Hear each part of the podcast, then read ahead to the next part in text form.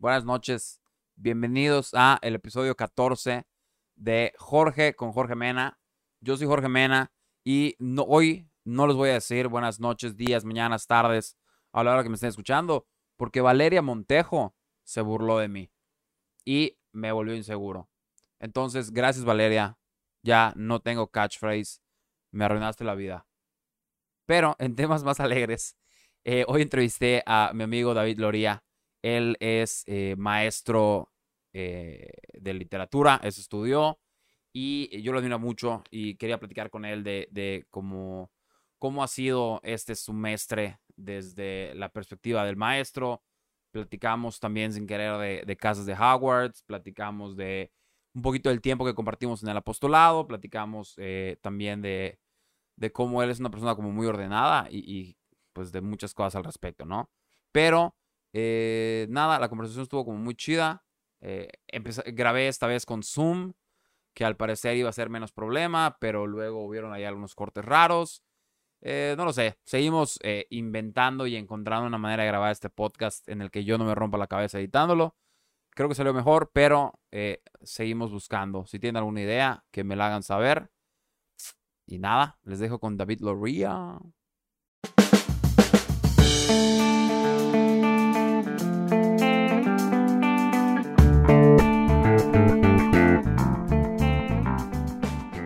Señor eh, David Alejandro de Jesús, Roberto Fernando Loría Araujo. ¿Cómo estás? ¿Qué onda? ¿Cómo estás tú? Muy bien. Oye, te, te tiré un compliment. Te puse como cinco nombres como, como Dumbledore. Ya ves. Albus, Percival, Wulfric, Brian. Brian. ¿Qué onda? ¿Cómo estás? Muy bien, ¿y tú? Tranquilo. Buenos días. Ay, no, tengo mucho trabajo. Los fines de semana no son fines de semana en esta maldita pandemia y yo me la paso trabajando. Todos los días son jueves. Todo urge para ayer. Pero bueno, aquí estoy. Pero, pero ¿por qué jueves en particular? Yo siempre digo que el martes es el día más horrible porque no pasa nada. Pues no sé. No sé, porque siento que, bueno, al menos en mi, pandemia ha sido como todos los días son jueves. Ese sería como el título de mi crónica sobre la pandemia. Eh, porque no, no sé, los jueves para mí son un día en donde aún se tiene que trabajar, pero está como cerca el fin de semana, como que ya se está gozando. Entonces los jueves siempre tienen como, como una suerte de no sé, de antojo a descanso, pero aún así hay que chingarle. Entonces, siento que todos los días son jueves porque tengo mi cama a un lado y en cualquier momento puedo brincar a ella, pero a la vez tengo cosas que mandar, tengo cosas que hacer. Y, y pues sí, o sea, todos los días son como estar en casa acogido por, no lo sé, mi cuarto y, y el posible descanso, pero a la vez, pues no. No. Entonces todavía, no sé. O sea, es, como la maldición del segundo lugar, ¿no? O sea, bien podría ser viernes, ¿no? O sea, te quedas con la idea de que el jueves podrías estar en viernes y ya. Exactamente. ¿Sabes? Exactamente. Pero también te quedas con la idea de que el jueves es un miércoles cualquiera. Ajá.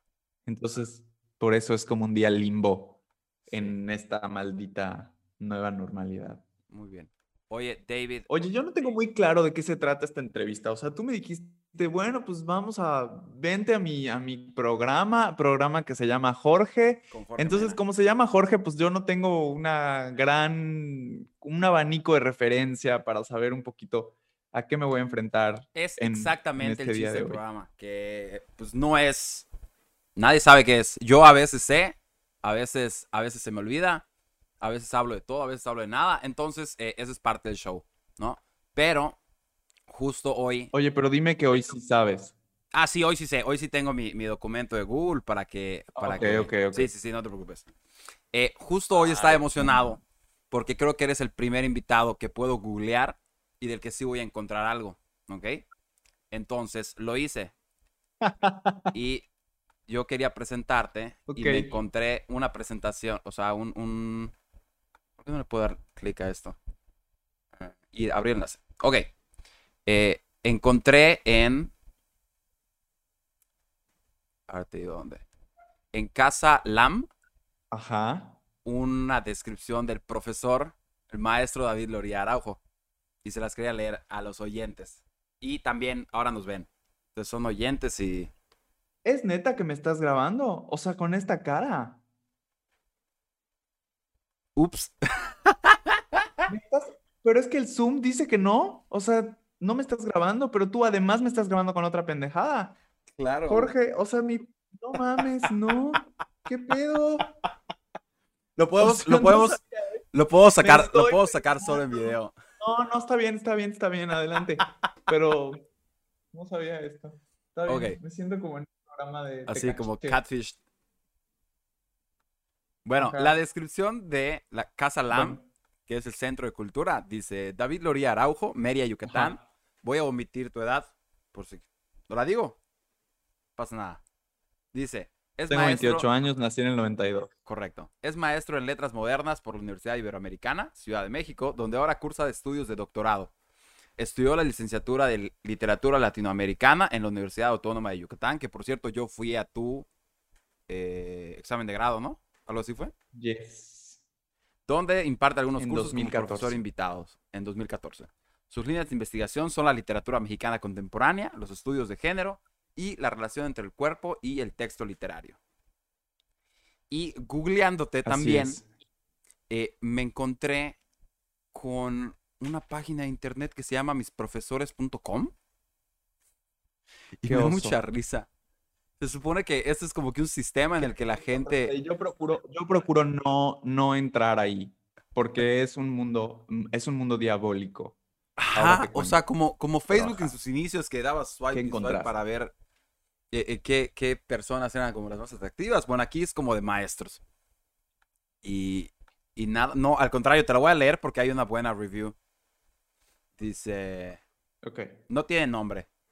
David es un excelente profesor. Siempre está dispuesto a ayudarte y a enseñarte cómo mejorar y personalizar tu escritura. Lo cual me llama mucho la atención. O sea, personalizar tu escritura. Como que no hay una manera de escribir bien. Y eso está chido. Exactamente. Dice, A ver, quiero decir dos cosas al respecto. La primera Ajá. es que nunca di clase en Casalam. O sea, Casalam es un lugar uh, súper chido que ofrece diversos talleres y cursos. em, incluso ofrece licenciaturas, eh, que está en la colonia Roma, sobre la avenida Álvaro Obregón, en un lugar precioso en la Ciudad de México, ¿no? Entonces yo siempre habría querido dar clase ahí y me llamaba mucho la atención, este, porque es un lugar muy bonito, o sea, es un edificio precioso. Entonces yo me presenté un día, literal imprimí mi currículum y lo llevé y me pasaron con la directora, así como una señora eh, que estaba en un escritorio precioso, detrás de un ventanal, frente a un ventanal, etcétera, ¿no? Entonces se ofreció un curso que yo nunca di porque, eh, pues no sé si no se le dio la, publicidad que debía o era como, pues, ¿quién chingados es David Loría? Eh, y nunca, o sea, nunca se llenó el cupo y fue un semestre como muy complicado en general en la Ciudad de México porque pasó el terremoto, etcétera, ¿no? Entonces, como que ese curso se quedó, pues, en el tintero. Pero lo chistoso es que subieron mi biografía o esa semblanza pequeñita que acabas de leer a Google y es como lo primero que aparece en Google. Entonces ya esta es como la tercera participación que tengo en donde eso me sirve como de, de mm, credencial, pero yo nunca di ese curso, ¿ah? Entonces, bueno, aclaro por ahí. Y la segunda cosa es que sí, algo que intento hacer en los cursos que doy y en las clases que doy siempre es como, bueno, sí hay unas reglas para redactar y hay muchos manuales para redactar, pero tú tienes que adaptar la escritura a tus ritmos y a tus tiquismiquis y a tus maneras de, no lo sé, a tus procedimientos, a tus rituales, a tus, etcétera, ¿no? O sea, tú tienes como, cada quien tiene su propia receta para escribir y sí, evidentemente habrán ingredientes que, que tú decidas no incluir en tu escritura y otros que sí, eh, pero bueno, eso creo que es algo como un sello distintivo de las clases que doy y qué padre que alguien lo haya escrito. Yo procuro no entrar porque a veces sí son muy crueles los ex estudiantes, las ex estudiantes y ponen cosas como, no sé, es demasiado estricto o por ejemplo si barqueaste en algún semestre te ponen ahí como, es un profesor muy barco y entonces te ponen cinco estrellas por ser barco. Entonces yo procuro no entrar porque sí me he enterado de como otros colegas que les escriben cosas muy feas. Además de que es un, es un sitio de internet que no se puede, o sea, no puedes apelar. tipo, lo que esté ahí puesto, ya, ya estuvo. No es, no es rastreable, ¿no? Es todo muy Ya estuvo y, está para siempre y, o sea, es una mamada, ¿no? Sí, sí, sí, totalmente. No, y, y además, o sea, lo que me llama la atención es que, o sea, me da la impresión de que es un sitio creado como por, o sea, como por alumnos, para alumnos, pero, pero me da risa porque hay como varias categorías, ¿no? Como que dice asistencia y te dice si es obligatoria, si no es obligatoria, cómo, cómo sube el pedo. dice calificación recibida. Como que, ¿por qué chingados a mí me interesaría qué calificación sacó el que, el que dijo? Ajá, cuánto le puse. Ajá. Sí.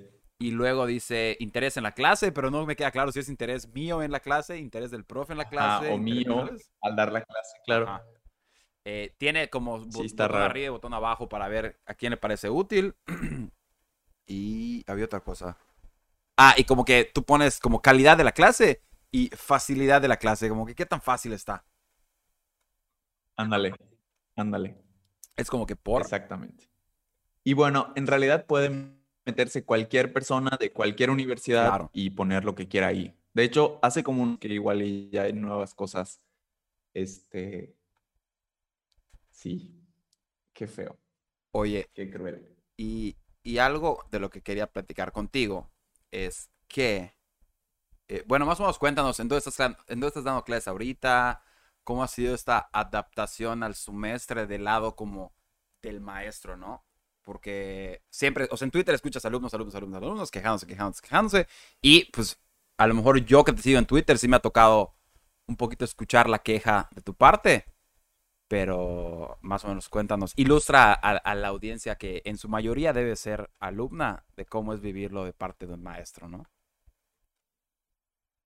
Pues mira, em, bueno, yo me fui de Mérida a la Ciudad de México en 2015 a estudiar la maestría y apenas crucé al doctorado, o sea, estudié la maestría hasta 2017 y cuando empecé el, doctorado, pues ya pude dar clase en licenciatura porque ya tienes maestría, ¿no? Entonces me metí a dar clase a la propia Ibero y también doy clase en el ITAM a partir de, de, de, otoño 2018 podría decir que doy clase en las dos universidades. A veces de manera intermitente porque pues depende un poco del, número de inscritos, etcétera. Pero bueno, no he dejado de dar clases ahí este, en ambos sitios.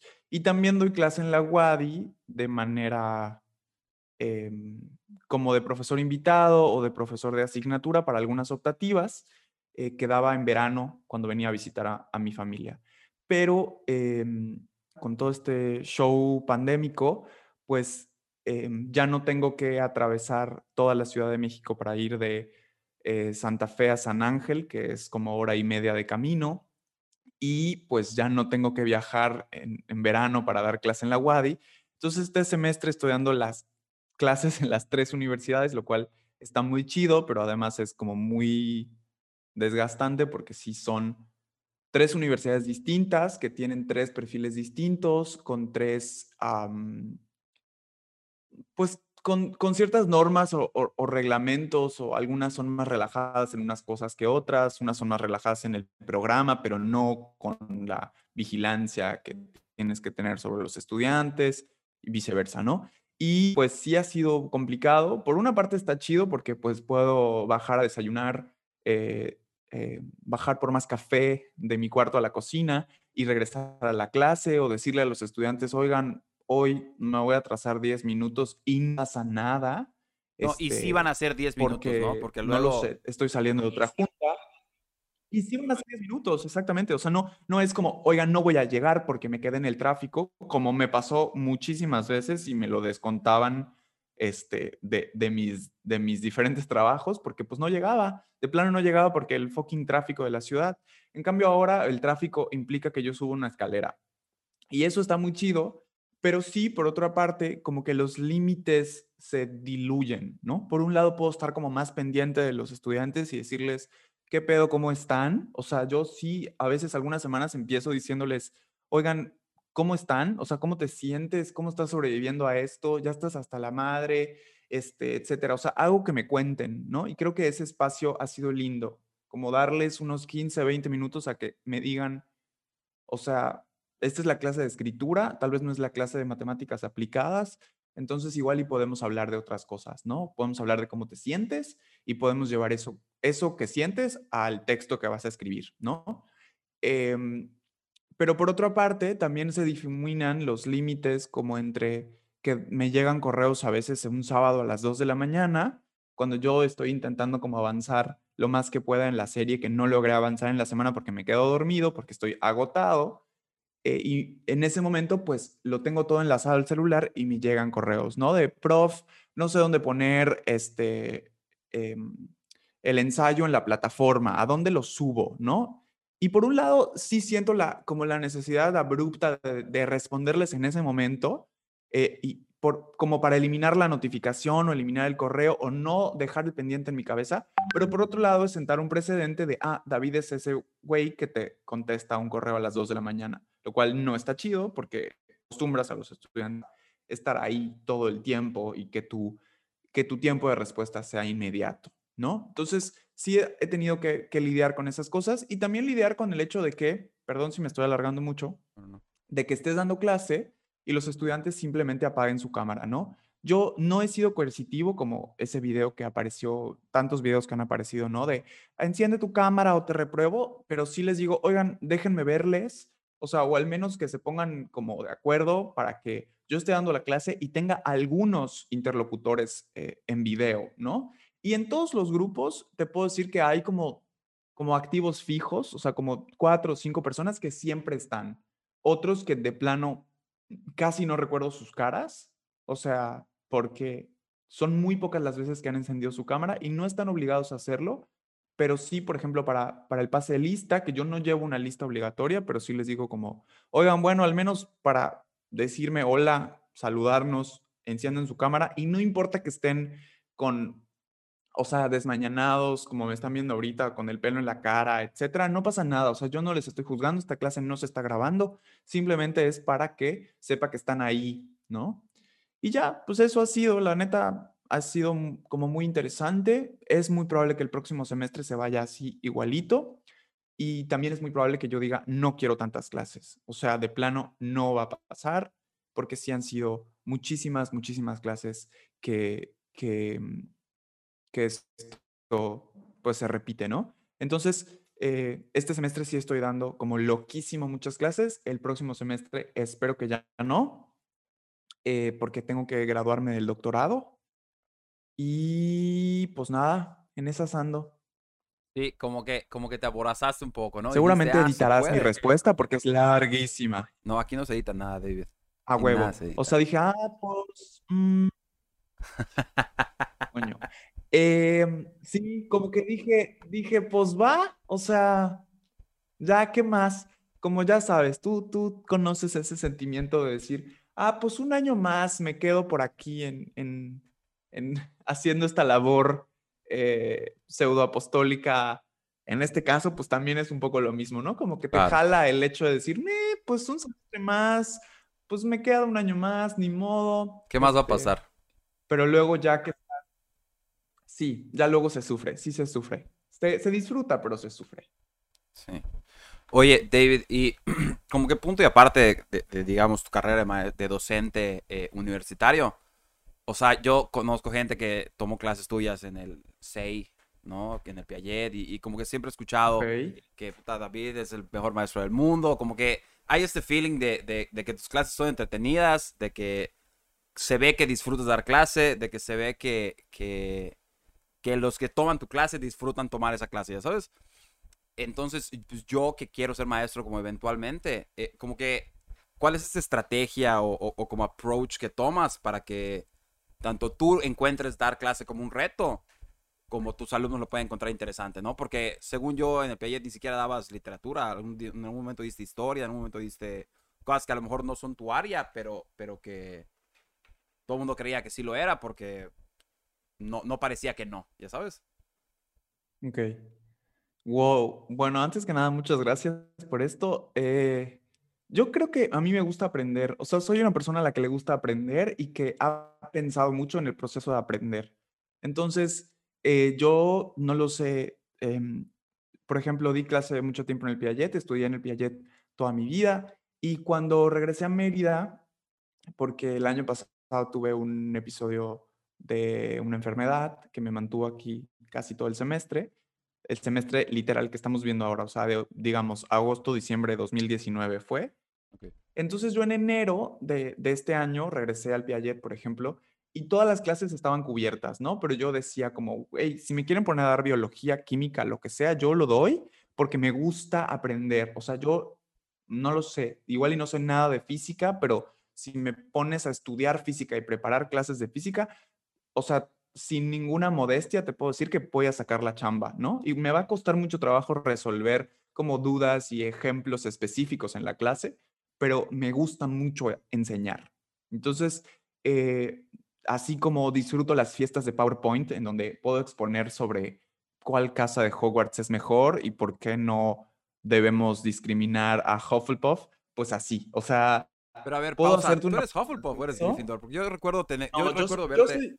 Yo soy, eh, soy Ravenclaw con ascendente Hufflepuff. Porque, porque siento que sí tengo esta parte ñoña nerd, pero también eh, me he sentido como muy outsider en algunos momentos de muchos lugares de la vida, ¿no? Eh, y además creo o sea, siento que como, como Hufflepuff, outsider, pero también como inclusivo con los otros outsiders, ¿no? O sea, como que siento que eso es muy Hufflepuff, ser outsider, pero también hacer sentir a los demás no outsiders, sean Hufflepuff o no. Exactamente. Exactamente. Creo que como el desdén hacia Hufflepuff es parte de un juego mismo de la autora y de, y de, y de, la, y de la comunidad de Hogwarts, ¿no? O sea, no es que los de Hufflepuff sean como los que quedaron ahí, o sea, como los del resto, los que sobraron, sino que, o sea, no así, digamos, yo me imagino que se pensó la casa, sino siento que es como el chiste local de Hogwarts y eso se tenía que transmitir en los libros, pero no para que nosotros lo entendamos así, como que los que quedaron ahí, ¿no? Los, los del resto. Y bueno, regresando al, al asunto de las, no, no, no, quiero salirme de, las clases. es que ahorita, ahorita que dices como que en defensa de, de, los de los Hufflepuff, siento que como que mientras los libros sucedían, como que sí, sí, sí, tú era defender al Hufflepuff, pero creo que el Hufflepuff ya tiene como mucha mejor imagen de la que tenían antes, ¿sabes? sí, por supuesto. o sea, como que se ha avanzado en ese, en ese, en ese ámbito. Y ahora yo he visto mucho video de en defensa de los Slytherin. Porque hay gente que se considera Slytherin que no se considera malo. Y digo, lo entiendo. Pero igual como que es, o sea, como que ese es el trabajo ahora, ¿no? Como que limpiar el nombre de los, de los Slytherin. Sí, sí, o analizarlos desde otro lugar, ¿no? O sea, como que repensar estas categorías, este, que, sí, que resultan como muy dañinas a la larga. Y luego también, yo no, yo no he leído ni he visitado todo el mundo de The Cursed Child, que no me gusta, o sea, como todo ese, ese, no sé, esa segunda vuelta que le dieron. Eh, pero también ahí hay un rollo de cómo seguir con el asunto de las casas y entonces el hijo de Harry Potter es Slytherin, etcétera, ¿no? Entonces es un pedo. Em, pero, pero considero que sí, o sea, creo que ahora hemos, yo tengo amigas que dicen, bueno, yo soy Slytherin y me encanta y, me considero súper Slytherin. Y pues X, o sea, me, me parece como, como interesante esta esta nueva vuelta que le estamos dando a las casas eh, en general, ¿no? Y también como este regreso a Harry Potter que, que, que se está dando, ¿no? Por, diversas, por diversos factores. Sí, cómo no. Harry Potter, eh, obra literaria escrita por, eh, ¿cómo se llama? Daniel Radcliffe. Porque... Exactamente. Él, él, fue. Daniel Radcliffe escribió. Escribió Hermione Granger en realidad. ok, me, gusta más esta teoría. Ella es la autora. Me gusta más, me gusta más. Muy bien, ahora sí podemos regresar a las clases. bueno, pues yo, yo decía sobre las clases que realmente, no sé, sí, me, me, gusta mucho enseñar y podría hacer una presentación de lo que sea y, y, o sea, elaborar material didáctico me encanta. Y, y creo que eso, no sé, eso, eso disfruto muchísimo. Y, también otra cosa que me gusta es conocer a los estudiantes. O sea, mis clases generalmente estaban enfocadas, he dado como antropología, he dado filosofía, he dado em, eh, redacción, pero redacción, por ejemplo, para gente de literatura, pero también para gente que estudia comunicación, pero también para gente que estudia ciencias políticas. Entonces, como que eso me ha llevado un poquito a, plantearles los retos de escritura cercanos a sus propios intereses disciplinares. Entonces eso ha estado chido porque eh, pues me, he metido a leer cosas que no, tienen nada, no tenían que ver con mis intereses personales y que ahora sí me interesan.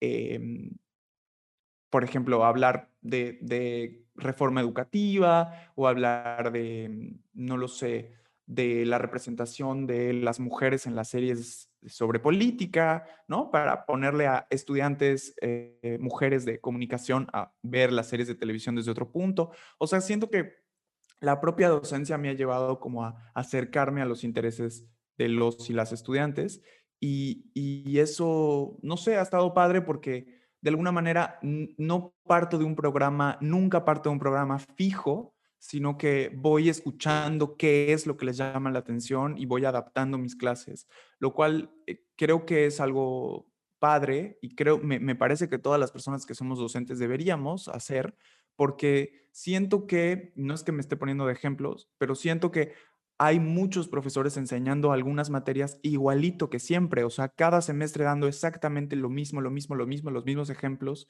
Eh, cuando las generaciones cambian, los intereses cambian y, me parece que en, las clases relacionadas con escritura o con pensamiento o con humanidades, los estudiantes, el estudiantado debería tener como, como un espacio para ser escuchado, para expresarse, ¿no? Entonces creo que siempre he intentado eso, ¿no? Como que el tipo de clases que doy me ha permitido tener un espacio de, de quiebre para estas nociones, ¿no?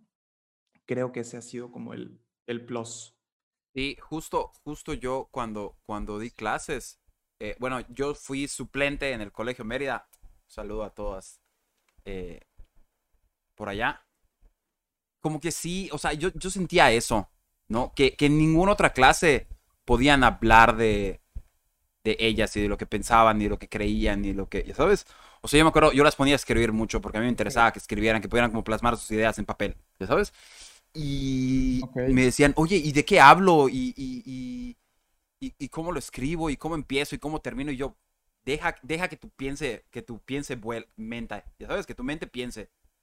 ¿Ya sabes? Oye, ¿pero qué clase dabas? Yo daba inglés. Ok. Yo daba inglés. O sea, e, es, literal, eh, todo forma, nada de fondo, ¿no? Entonces yo le podía dar el fondo que yo quisiera. Y eso como que lo hacía un poquito más dinámico, ¿no? Y, y, literal, yo las ponía a escribir de una vez a la semana y tengo todavía su pila de cosas que me entregaron para leer cuando me aburra, ya sabes.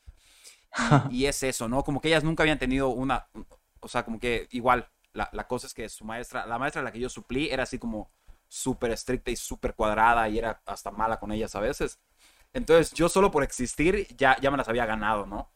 Entonces es igual como que cercanía con ellas, como que ayudó mucho a, a, a, que podamos entendernos un poquito más y a que, ajá, o sea, como que ellas, yo, yo me daba cuenta que ellas como que de que, espérate, no, de que, ¿cómo vamos a escribir? Una vez, una vez les puse, de repente les ponía, les puse el Tiny Desk de Lizo, les puse un, 20 minutos de, stand-up comedy, como que trataba de, ponerles cosas enfrente que a, a lo mejor no tuvieran como tanta relación y le digo, escribe de eso. ¿Pero qué escribo? Pues, ¿qué viste? O sea, ¿qué vimos? ¿Qué pensaste de lo que vimos? Y verías algo más. ¿sabes? O sea, como que estructurarles un poquito para que ellas puedan eh, eh, volar un poquito más, ¿no? Y estuvo súper interesante y sentí que, que no habían tenido una experiencia así en, en el salón de clases, ya sabes, y eso creo que es importante. Em, yo, yo, por ejemplo, la población de estudiantes eh, del ITAM a quienes les doy clase, pues generalmente son estudiantes eh, hombres eh, de clase media alta o alta de la Ciudad de México, y entonces hay ciertos temas con los que no están sensibilizados, ¿no? y entonces sí intento como medir el grupo, eh, y, e introducir algunas reflexiones sobre, sobre igualdad o introducir algunas reflexiones sobre diversidad humana de manera como muy eh, estratégica, ¿no? Eh, no, estratégico no quiere decir subliminal, quiere decir que no es como a huevo, ¿no? Que no es a la fuerza. Porque sí, en algún momento sí llegué a un grupo y dije, pues vamos a hablar de feminismo y encontré resistencias ahí, ¿no? muchas resistencias.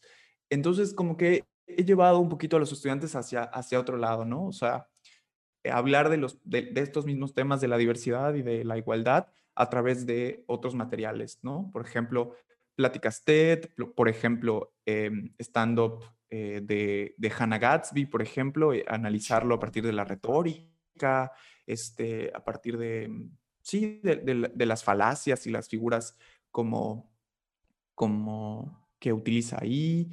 Em, y sí, o sea, como que creo que se trata un poquito de estar atentos al grupo, ¿no? En general. O sea, así des matemáticas o des eh, inglés o des em, literatura, pues tienes que estar atento, atenta al grupo, ¿no? Y, pensar que realmente la educación también tiene que ver con, no más, no más bien, no más bien también, sino la educación son ellos y ellas, ¿no? O sea, el contenido vale madre si, si no hay un, si no hay una, em, como una escucha activa y horizontal.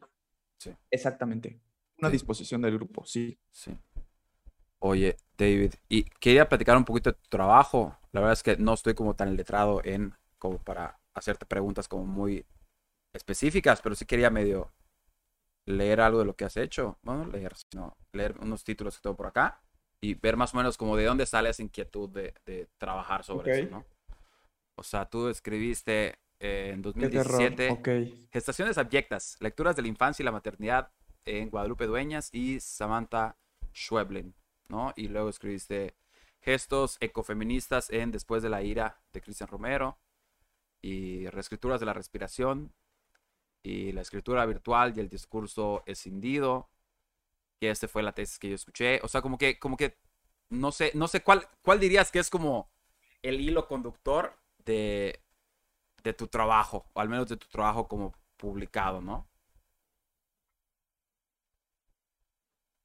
Sí, em, bueno, dentro de los estudios literarios, las personas que estudiamos literatura, eh, no nada más damos clase, o sea, sí, eh, no nada más podemos llegar a escribir como literatura, como novelas, cuentos, poemas, eh, obras de teatro, etcétera, que de alguna manera en las carreras de literatura no se nos forma para eso. Hay escuelas de escritura. Nosotros no nos formamos como dentro de la escritura literaria, sino como para ser críticos y críticas de lo que se ha escrito, ¿no?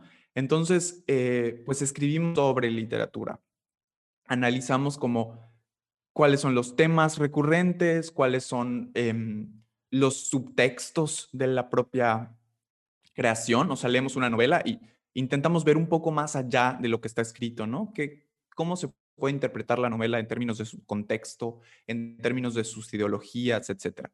Desde hace muchos años eh, estoy enfocado, bueno, no desde hace muchos años, realmente desde hace seis años, estoy enfocado en em, el estudio de autoras, ¿no? Eh, las escritoras latinoamericanas contemporáneas son las que me interesan más sobre todo las que escriben novelas y cuentos.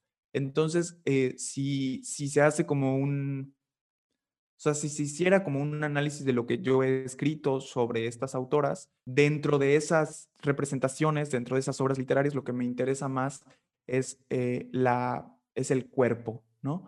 Cómo eh, el cuerpo se representa en la literatura, ¿no? Y los diversos tipos de cuerpos que podemos encontrar ahí. El cuerpo enfermo, el cuerpo, la diferencia entre el cuerpo femenino y masculino, el cuerpo gordo, el cuerpo monstruoso, el cuerpo hegemónico, ¿no? O sea, cómo cómo se representa el cuerpo, con qué palabras se representa el cuerpo. Y cuando tú abres una novela o un cuento y dices, oh, mira, aquí hay un cuerpo, ¿no? A un cuerpo al que le está pasando algo, se está enfermando, está sintiendo deseo, está sintiendo placer, está sintiendo miedo, etcétera. Cómo las escritoras o los escritores en general ponen eso en palabras.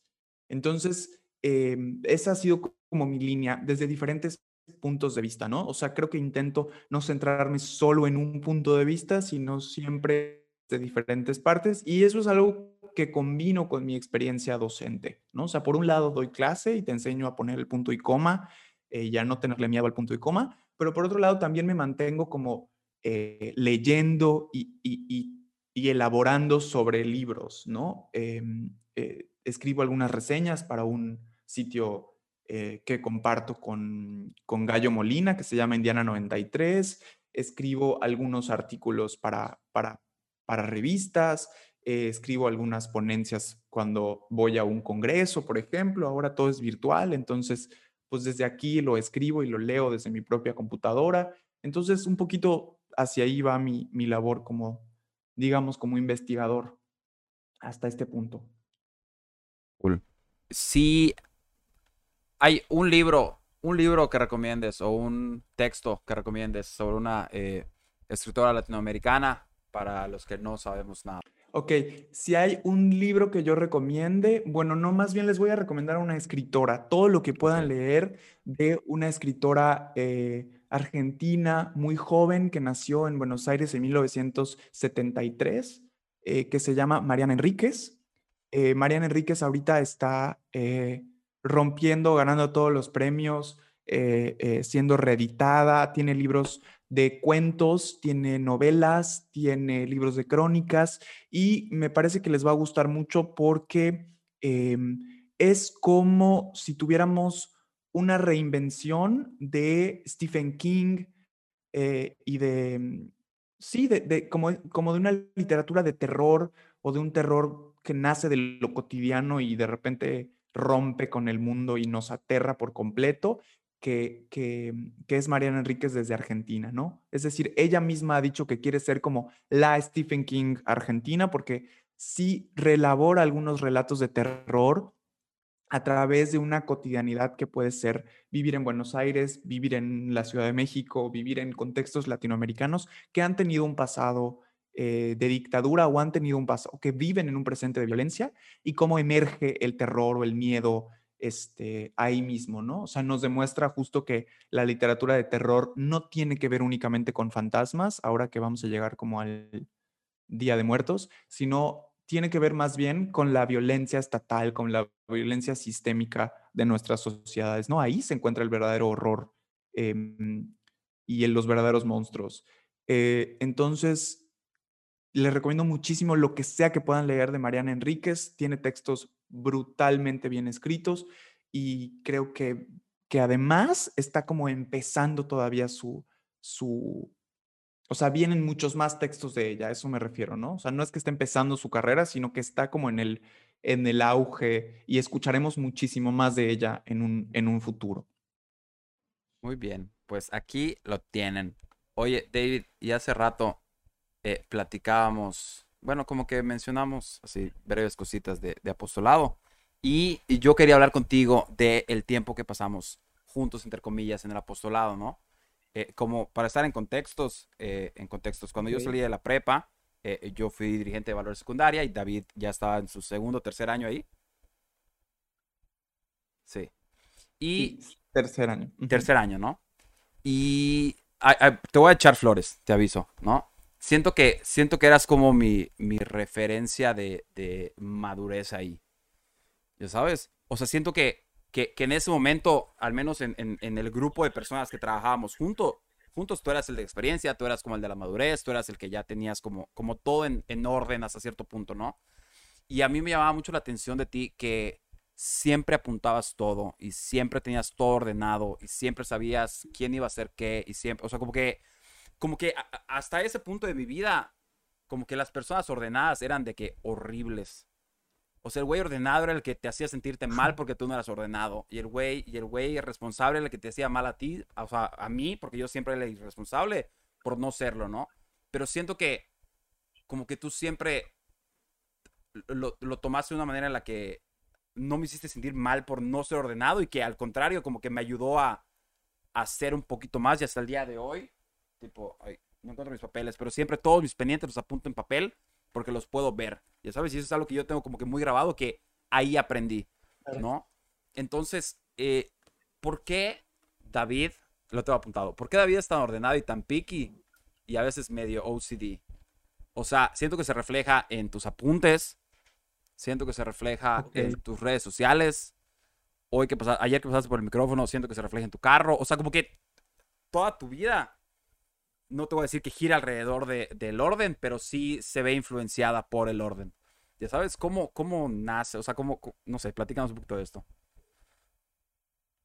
Ok, voy a relacionar ambas cosas. O sea, voy a hablar de lo del apostolado porque no he tenido otra ventana para hablar de eso en un tiempo, eh, porque tú lo mencionas, y de lo del orden. Mira, yo, yo no soy una persona ordenada, o sea, yo no me considero una persona ordenada contra los pronósticos y contra lo que se observa. O sea, creo que David es una persona que se esfuerza en parecer ordenado y creo que se logra. O sea, creo que el performance, o sea, la actuación se vende. ¿No? ¿Por qué? Porque subo a Instagram videos, de, eh, videos eh, fotos de mis libretas y porque de repente intento tener como, por ejemplo, aquí ves un pizarrón en donde explico mis clases y están algunos de mis pendientes, eh, pero no soy ordenado. O sea, sí vivo mi vida de una manera más tranquila y relajada cuando mi cuarto está ordenado, cuando mi closet... Te muestro aquí rápidamente que, por ejemplo, terminé de escribir unas ideas para un libro y lo pegué todo en la pared porque si no, no podía entender lo que estaba haciendo. Me estaba costando mucho trabajo como concentrarme ya solo viendo en la computadora. Entonces lo imprimí, lo pegué en la pared. O sea, fui a comprar una impresora, etcétera, etcétera. Que fue toda una odisea también. Cosas así, ¿no? Pero fue toda una odisea porque, porque no sé cosas tecnológicas, porque soy muy estúpido para estas cosas, porque me peleé con ella, le hablé bonito hasta que por fin imprimió, ¿no? Eh, y bueno, pero también vivo entre libros en el suelo porque, bueno, ya no dan en mi cuarto, no tengo suficientes repisas para ponerlos. Eh, la mitad de mis libros viven en la Ciudad de México y se quedaron con Gallo Molina. Él es como el tío que cuida mis libros, este, como ahí en un orfanato. Em, pero, pero también es, es parte como del show, ¿no? O sea, creo que yo hago esto para intentar ser ordenado. Es decir, mostrar mis libros y mostrar mis libretas, etcétera. Pero, o sea, hasta que la semana pasada mi mamá no hizo una intervención en mi closet y dijo, voy a tirar todo al suelo a ver cómo lo arreglas, porque ya estaba horrible. O sea, sí, sí tengo estos momentos de ser tal vez muy ordenado como en la libreta, pero poco ordenado. Y también intento ser ordenado como en mis emociones. No sé si eso tenga sentido, pero como que mi mente y mis emociones intento que estén ordenados, intento que, pues no sé, la terapia me ha ayudado mucho a ordenarme yo. Y hay cosas como de afuera, como el orden de mi espacio en el que trabajo y así, que pueden no estar del todo ordenados. Ah, pero mis presentaciones de PowerPoint son impecables, ¿no? Y las hago cinco veces hasta que quedan como quiero. Entonces, soy como esa dualidad, eh, siempre como que autopersiguiéndome para ser ordenado, aunque no, no me sale de, manera natural, a eso quiero referir. Y sobre el otro tema que dices, lo toco muy rápido, em, para no alargarnos tanto. Sí, o sea, creo que em, encontré como las mismas metas y las mismas búsquedas de eh, que tenía cuando hacía apostolado, cuando estaba en un grupo religioso, eh, pero le cambié la bibliografía, digamos. O sea, creo que mi, bibliografía cambió, aunque mi objetivo y mi hipótesis siguen siendo los mismos, ¿no? O sea, creo que en nuestras sociedades podemos ser personas siempre más comunitarias, más hermanas, eh, más fraternas. Eh, pienso que todas las personas valen lo mismo y que podemos vivir en un mundo mucho más ético, mucho más humano y formar como comunidad en el mundo y, y creo que simplemente le cambié la bibliografía, o sea, de creer que todo eso podía explicarse a través de un texto religioso, o a través de un rito religioso, o a través de una creencia en algo sobrenatural, metafísico, etcétera. Más bien, pues, ¿qué me empezó a pasar? Que empecé a leer y a, y a conversar con personas que más bien me decían, como que se me movió un poco el tapete hacia otro tipo de lenguajes, eh, empecé a leer sobre igualdad, sobre diversidad, sobre estudios de género, eh, y dije, bueno, tal vez yo no puede decirse que dejé de luchar por algo que me convencía, sino que me convencí desde otro lugar, ¿no? Em, y yo, pues creo que a, Valores y a todo este grupo, eh, lo que le debo son mis amigos. O sea, yo, tanto al Piaget, donde estudié toda la vida, como a Valores, pues ahí están mis verdaderos amigos que estarán toda la vida, ¿no? Eh, eh, y creo que ahí se construyeron relaciones de, trabajo y de, de, o sea, de trabajo como en equipo, ¿no? Eh, y, de trabajo en conjunto que son invaluables, ¿no? Y que, son, y que persistirán. Em, hay gente que no veo hace muchísimo tiempo, contigo hace muchísimo tiempo que no platicaba, pero que, persisten esas relaciones porque están como fundadas en, en, en el trabajo en equipo, más bien. En trabajo y, en equipo. Y jalar para el mismo lado, ¿no? Y, en creer que el mundo puede ser mejor y como dices, ¿no? O sea, no, a lo mejor tú y yo no hicimos clic porque creemos en Dios, sino porque creemos en que el mundo puede ser mejor, ¿no? Algo así, exactamente. Como que hay una alternativa. Sí. O sea, en la creencia, en la alternativa, creo que eso es lo que lo que nos, lo que nos junta, además de un sentido de pertenencia. O sea, este grupo, si algo tiene, es que genera un sentido de pertenencia súper fuerte, ¿no? O sea, el hecho de sentirte parte, el hecho de sentir que estás formando eh, eh, eh, equipo, comunidad con alguien, y eso está chingón, ¿no? Creo que nos hace falta. Ojalá, ojalá se abrieran grupos o se formaran grupos de jóvenes, hombres, mujeres, eh, eh, eh, chicos y chicas trans, em, no sé, de diversidad, o sea, de una diversidad de religiones y creencias y familias y estatus para hablar de, muchas cosas que nos hace falta platicar desde muy temprana edad. O sea, a veces sí me pregunto y me he preguntado con otros amigos que tú conoces, em, con, con, sobre, sobre este aspecto de qué pasaría si desde primero de secundaria juntáramos a jóvenes súper diversos para hablar de temas muy importantes, ¿no? Y tal vez, eh, eh, sí, claro que en alguna reunión podríamos hablar de la religión y podríamos hablar de la espiritualidad, que es parte como de la vida de cada persona en diferentes matices, pero ¿qué pasaría si nos juntáramos a hablar de muchos otros temas, ¿no? Hablar de cultura, hablar de sexualidad, hablar de, la distribución del espacio público, hablar de, la importancia de manifestarnos, hablar de, política, no lo sé. O sea, estaría bien bonito que ese tipo de, grupos y asociaciones se formaran y creo que las tenemos en muy poca o, muy nula escala. Y, sabes que, sabes que me he dado cuenta como que en estos años, bueno, el año que tú y yo fuimos dirigentes juntos, eh, yo al año siguiente no entré como tú, y me desaparecí dos, tres, cuatro años y luego me habló eh, Gaber para invitarme a un grupo diferente y ahí he estado los últimos tres, ¿no? Y en este como segundo aire, como que me he dado cuenta de, muchas cosas, ¿no? Ya en la edad, ya en la madurez, ya, ya desde verlo de otra perspectiva. Em, a, a, la persona de 11 a 18 años le gusta como sentirse escuchada ni en sus familias. Bueno, estoy generalizando, ¿no? Pero en, en, en, su aspecto, o sea, en su, en su entorno familiar, en su entorno escolar, como que nunca, su opinión nunca es valiosa. Ya sabes, entonces como generar espacios que creo que es lo que, lo, que quiero pensar que estamos como, como haciendo en el grupo en el que estoy, como generar espacios en los que lo que ellos tengan que decir es valioso y lo que ellos tengan que decir es escuchado y, y puede ser inteligente y puede, o sea, como que el hacerles pensar y, compartirlo a las conclusiones a las que llegaron, creo que es como súper interesante y es algo con lo que no están familiarizados, ¿no? Claro. Entonces, esto, eso se me ha hecho como súper interesante, ¿no? Y yo, yo fui dos años como dirigente y ahorita estoy eh, formador, que es como el que forma a los dirigentes y, también como que acompañar a estas mismas personas eh, a través de, de, su, digamos, como historia de vida ¿no? Y que yo los conocí en segundo de prepa y estaban como decidiendo que van a estudiar y ahorita ya están en la carrera. O sea, como que es, es, es como interesante ver, ver cómo sentirse importante hasta cierto punto, eh, eh, como que influ o sea, les mueve, ¿no? Y estaba súper padre, yo estoy recontento.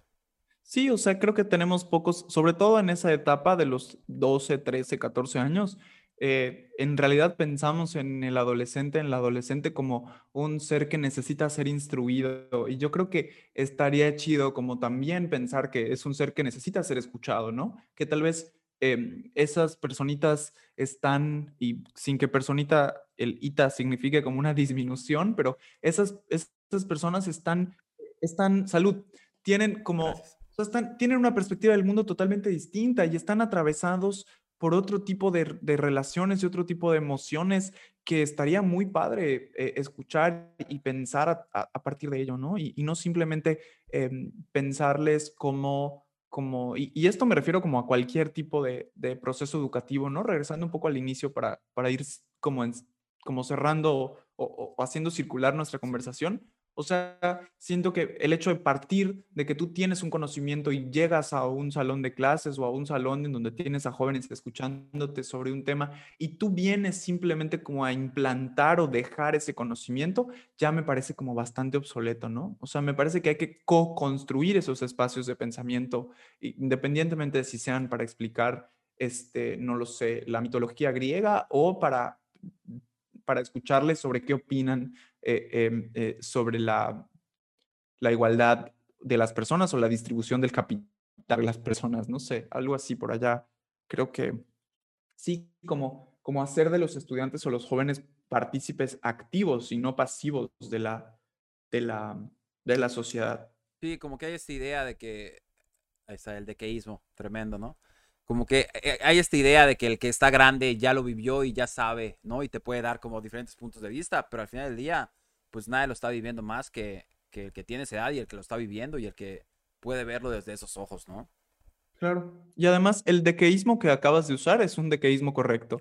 Este, o sea, hay esta idea de que es correcto. El problema es cuando usamos el de qué como una muletilla para eh, decir, ah, el domingo eh, grabé de que un podcast con este Jorge. O sea, cuando usamos el de qué como una muletilla que no va ahí, ¿no? Y que la podemos eliminar y no pasa nada. Pero aquí, aquí lo usaste bien, así que... A lo mejor es, Jorge. para cerrar también, a lo mejor es porque sigo a Tilde Taller en Instagram. Ah, mira. A lo mejor. A lo mejor. Este, sí, Tilde Taller está en Instagram como arroba tilde-taller y es un espacio que yo eh, desde hace mucho tiempo quería construir porque, pues además de que doy clase en universidades, desde hace dos años y medio, tres años, empecé a, responder al llamado de algunas personas que me decían, oye, ven a mi empresa, ven a mi escuela, ah, nos das un taller sobre acentuación, sobre puntuación, cosas básicas de la ortografía, ¿no? Entonces yo empecé como a, con un, con un primer pago eh, que me hicieron de un taller, dije, pues voy a buscar a alguien que me haga un logo, que, que, le dé forma a esto.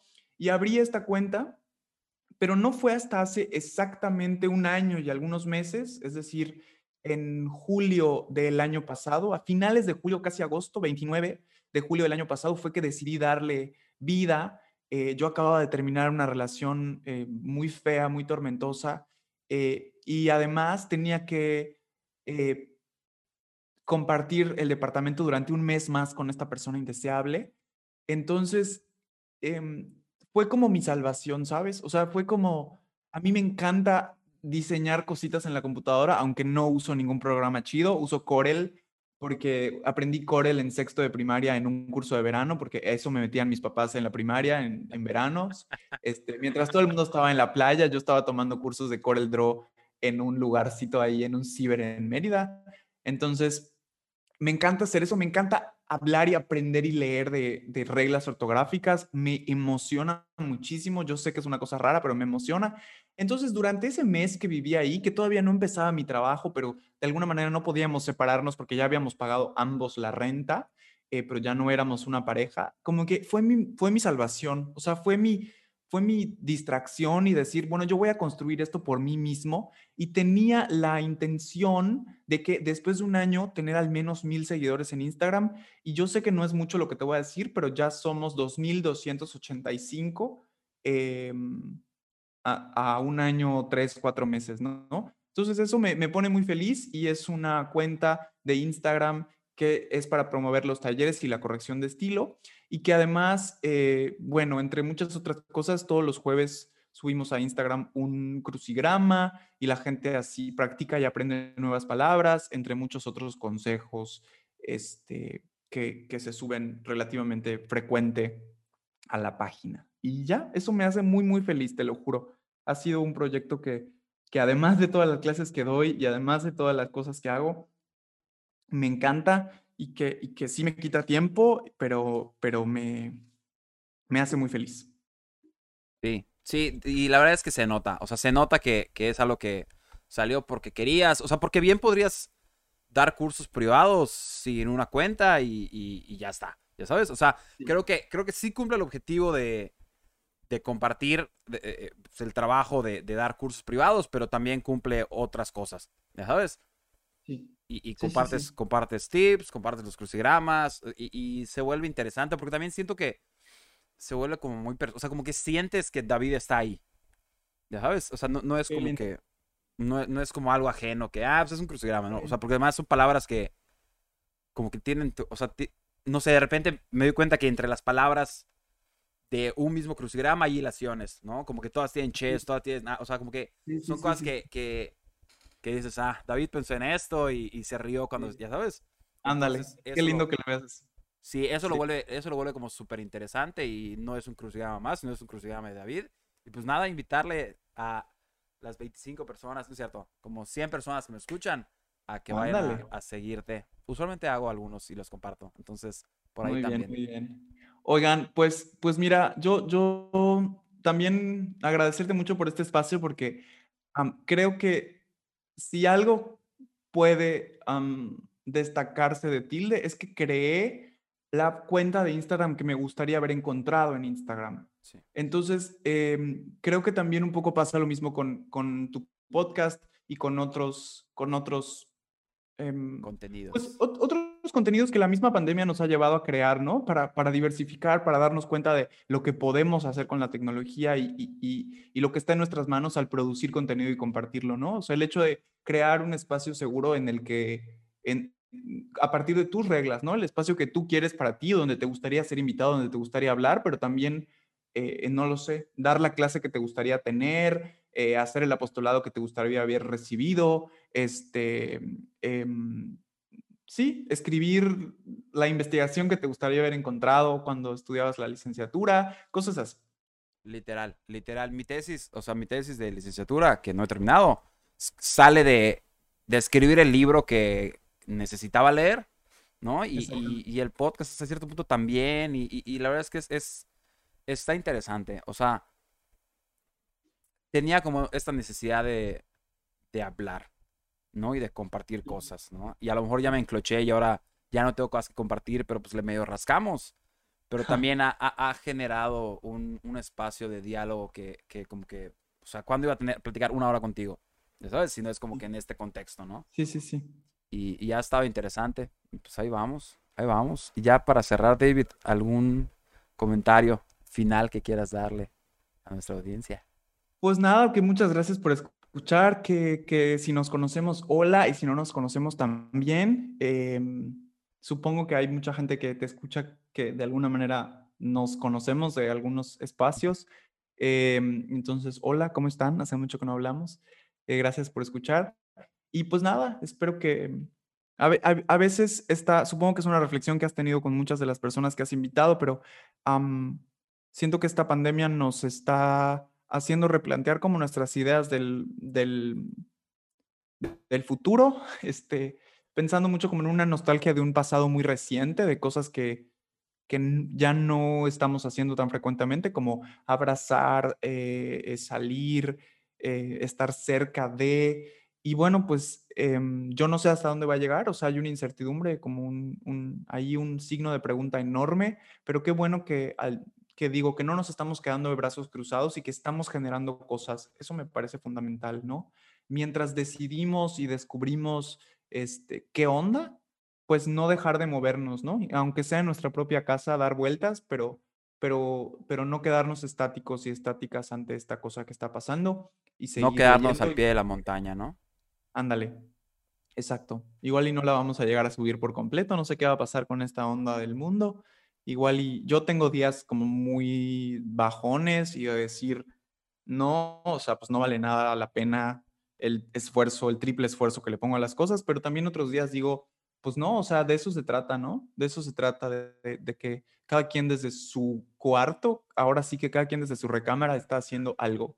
Y eso, eso me parece fundamental. Entonces, sí, y, pues también siento que, que dentro de 5, 6, 10 años vamos a voltear a ver qué hicimos en esta cuarentena. Exactamente. O sea, Nos, nos, dejamos caer y dejamos que el mundo se nos venga encima o, agarramos como el toro por los cuernos y nos pusimos a, a hacer algo, ¿no? Por ejemplo, yo, yo, yo, o sea, como que yo quiero, yo estudié diseño, yo quiero dedicarme a hacer cosas de diseño, yo quiero dedicarme a producir, a vender, o sea, como que el diseño y las ventas son como lo que ha sido mi vida hasta ahora, ¿no? Pero pues también entendí que pues yo necesito estar en mi casa. O sea, yo soy asmático, mis papás están grandes y como que los, todos en la casa estamos en el, en el, entendido de que pues nos vamos a cuidar, ¿no? Y, y, y, yo coincidió con que yo saliera de la carrera, entonces yo dije, o sea, yo lleva años queriendo salir de la carrera para poder salir y trabajar y dedicarle mi vida a trabajar, ¿no? Que era algo que hace muchos años quería hacer. Y pues no fue así, ¿no? Y a lo mejor un año más tenga que estar como que en, en, en la banca, pero encontré, encontré un trabajo que me permitía trabajar desde casa, que se me hace interesante, que siento que estoy siendo útil, que me pagan y que a lo mejor eh, mi producción de diseño se va a atrasar un tiempo más, pero pues no siento que estoy perdiendo el tiempo, ¿no? Y, creo que encontrar ese espacio de, o sea, donde estoy trabajando y, y, ese espacio mental en el que como que no me afecta, como que me ha, me ha, me ha ayudado muchísimo, muchísimo. Sí, sí, sí. Sí, o sea, yo, yo estoy en ese mismo entendido. El año pasado fue muy difícil para mi familia. Yo tuve una enfermedad, mi mamá luego estuvo en el hospital. O sea, como que fue una racha muy rara entre septiembre y diciembre del año pasado. Incluso llegó hasta enero. Eh, entonces sí estamos como, como triplicando las medidas em, en, en mi casa y, y bueno, pueden parecer algunas cosas muy exageradas, pero al menos hasta este momento han dado resultado, en tanto que las cinco personas que vivimos aquí, eh, mi hermana, mis papás, yo y mi abuelo, pues no, estamos bien hasta el momento, lo cual, este, pues se agradece mucho. Em, no, y lo peor, sí. y lo peor es que como navegar en esta incertidumbre. Sí, y lo peor es que hasta haciéndolo todo perfecto, te puede tocar. ¿Sabes? O sea, lo, peor es eso, que, que, hacerlo correctamente no es garantía. Eso es lo que, lo que más, al menos a mí, incertidumbre me da. Sí, sí, sí. lo que más da miedo es eso. Es que, es que en cualquier momento, este, y creo que no tenemos todavía la perspectiva temporal, como tú dices, eh, para hablar de esto con plena conciencia, ¿no? O sea, creo que hasta dentro de un año, hasta dentro de unos meses, ya vamos a poder hablar de esto con una distancia crítica para poder decir, chinga, se hizo bien, se hizo mal, en esto fallamos o qué es lo que hicimos. Este, y, y, tampoco soy tanto como de, o sea, a pesar de que mi personalidad sí me exige este hecho de hacer cosas, ser creativo, moverme con mi tiempo, también valoro mucho a las personas que están tomándose este tiempo para simplemente entenderse, para simplemente como autoanalizarse y, y, entender dónde están parados, paradas, ¿no? Entonces, este, mientras uno no esté estático, este, hasta incluso internamente, o sea, dentro de tus propios pensamientos, dentro de tus propias emociones, pues tenemos como una batalla lograda por ahí. Sí, el, el agua que, que no se pudre, no, el agua que no se mueve, la que se pudre, ¿no? Exactamente. Ah, sí, muy bien, David. Con todo y problemas técnicos que estamos medio reparando. No, es que se me acaba de apagar la cámara. Entonces acabo de poner mi celular aquí como medio guerrilla y ya luego lo prepararé en, post. Pero pues nada, te agradezco, te agradezco mucho tu tiempo, te agradezco mucho tus palabras. Creo que eh, chismear contigo siempre, siempre es una joyita. Entonces, pues nada, te mando un abrazo, síguete cuidando. Y, pues, Muchas gracias igualmente. Sale, vale. Un abrazo a todas las personas que escuchan y a ti sobre todo por esto. Dale, nos vemos. Bye bye. Chao.